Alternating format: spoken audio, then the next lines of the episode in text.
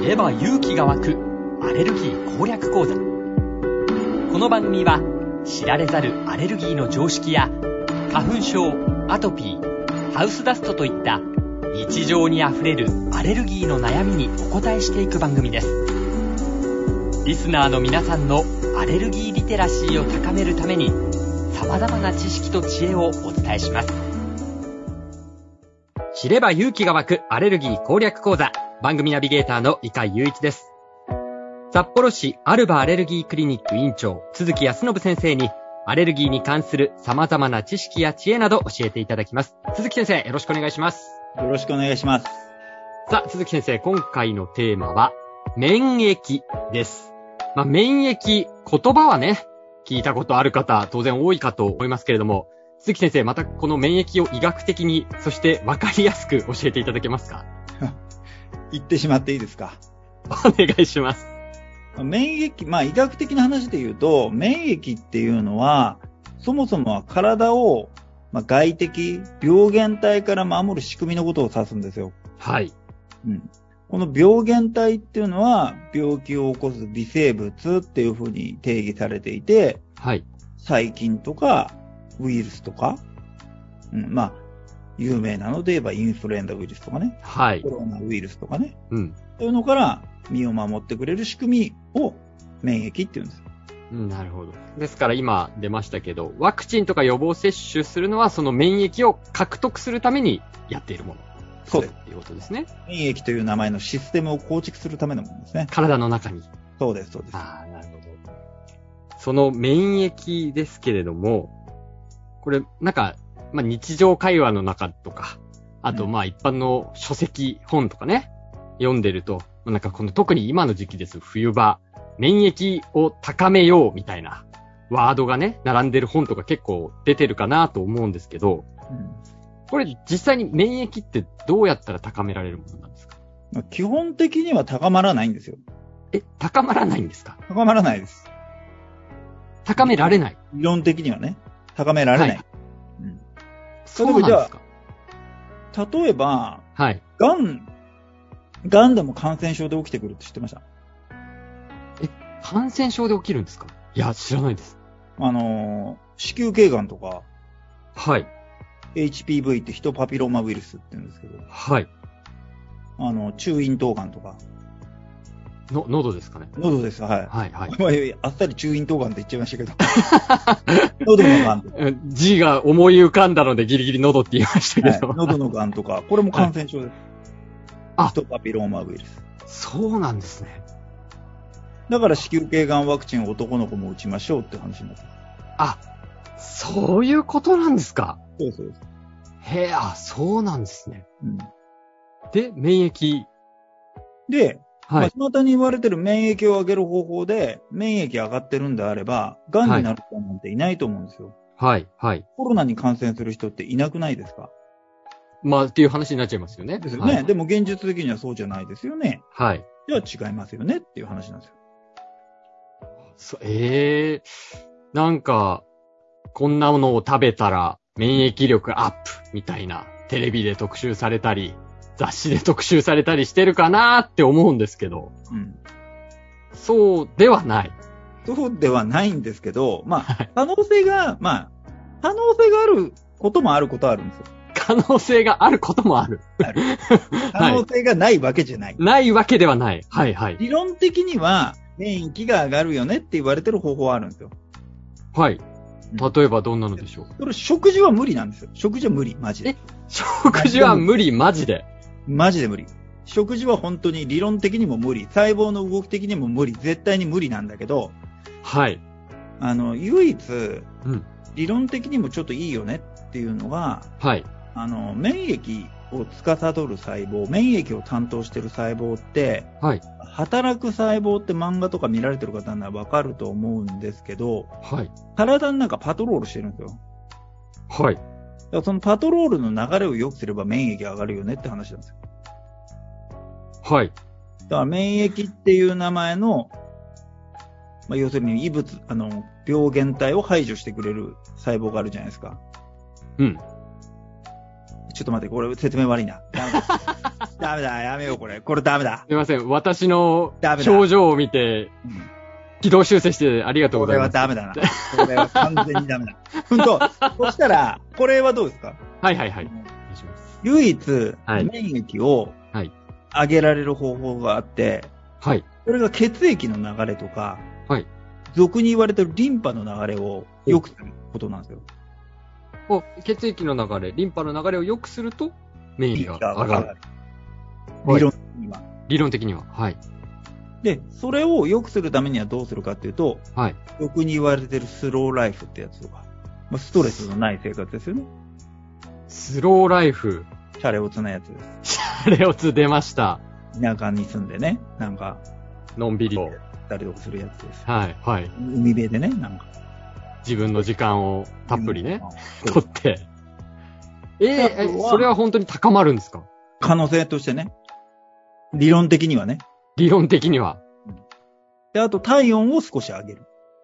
体温を上げる。うん、37度ぐらい。37度よりちょっと上ぐらい。え、平熱をそのくらいに持っていくってことですか平熱。じゃなく。て、まあ、一時的でもそこ上げれば一過性には、一時的には免疫上がるよねっていう感じです。ええあ、37度うんかちょっと上ぐらいうん。あ、そうなんです。あ、じゃあ微熱あるぐらいの感じですよね。そうです。で、あとは呼吸。呼吸うん。あのー、息大きくゆっくり吐いたりすると、血液の流れ良くなるっていう、あのー研究とかもあるんで。ええあ、なんか、ヨガの呼吸みたいなのをね、鶴太郎さんやってたり、だから結局のところ、ウォーキングとかヨガなんですよ。やっぱり、それ、いい、理論的にはいいんですね。理論的には、あのー免疫が上がるはず。あ、そうなんですか。呼血液吸と。かリンパの流れが良くなるしねって。はあ。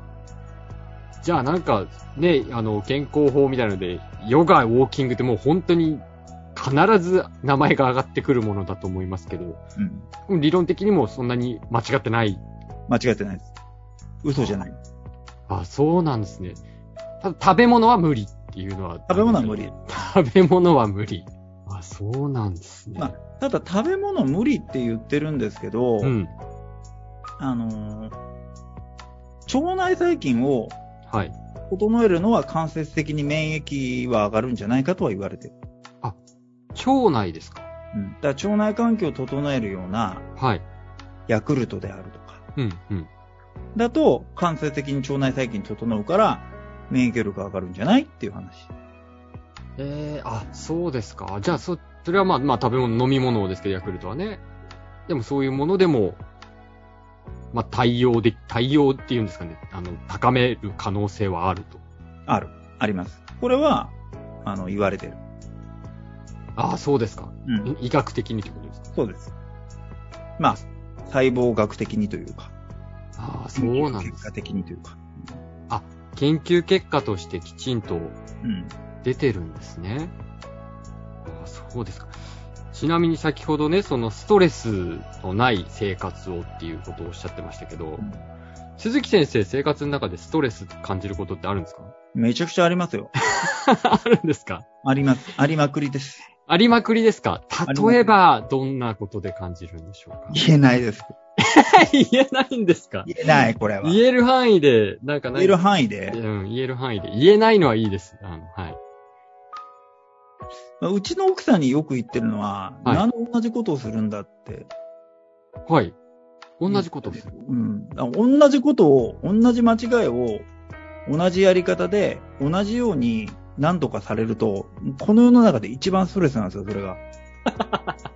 これ言えるやつなんですか言っちゃダメだ。これ、いやまだ言えわかるる方だったんですけど。あ、そやうっなんぱですり言わよなくすていいいません。そのジャッジはね、あの、我々にはできないんで、 あの、鈴木先生ジ危ャなかッった。ジ、 危なかったやっぱり言わなくこてよれか、った。いやいや、言ってます。あれ、危ないカッ完ト、こ全にれ危カないットするやつなのかな わかんない。あ、そうか。後でカットできる。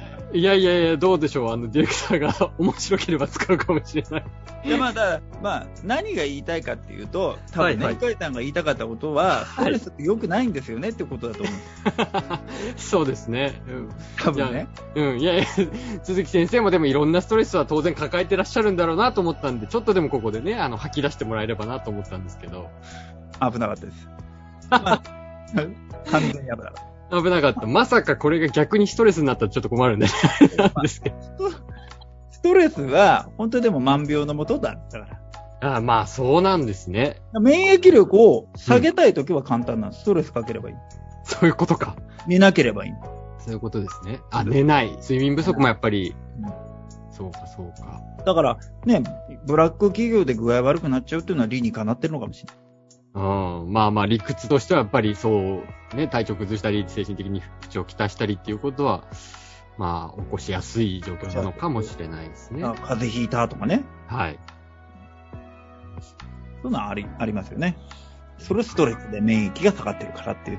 別名も、うん そうか、そういうことですね。そういうことなんです。でもまあ、まさに今おっしゃってたように、免疫が下がると、どんな健康な人でも、いろんな不調をきたしてくる可能性が当然高くなるわけですよね。高いですよ。だから結局アレルギーも同じで、はい。アレルギーって、アレルギーを抑える細胞と、はい、アレルギーを起こす細胞っていうのは体の中にあるんですよ。同時で。はい。うん。だから、ストレスかかるとうん、そのバランスが崩れるから、はい。普段大丈夫なのに鼻が詰まるとか、ストレスかかってくると。へえ、あ、そうですか。うん。最近睡眠不足で鼻が詰まるんですとか、痒いんですとかっても普通だし、あと、うん、アトピー性皮膚炎も一気に悪くなったりするし、あ、そうですか。やっぱり症状の悪化とかにもつながるんですか。なりますなります。あ睡眠不足とストレスはもう一撃です。あ、そうですかはい。あやっぱり大事なんですね。そこをめちゃくちゃ大事。しっかりと、やっぱり睡眠とって、なるべくストレスのね、まあ、ゼロにするのはなかなかね、生きてる中で難しいとは思いますけど、なるべくかからないような状況を作るとうん。いうことなんですね。いや、ありがとうございました。鈴木先生もね、ぜひストレスなく、この後も健康に過ごしていただきたいと思います。ということで、知れば勇気が湧くアレルギー攻略講座、札幌市アルバアレルギークリニック院長、鈴木康信先生に伺いました。鈴木先生、ありがとうございましたあ。りがとうございました。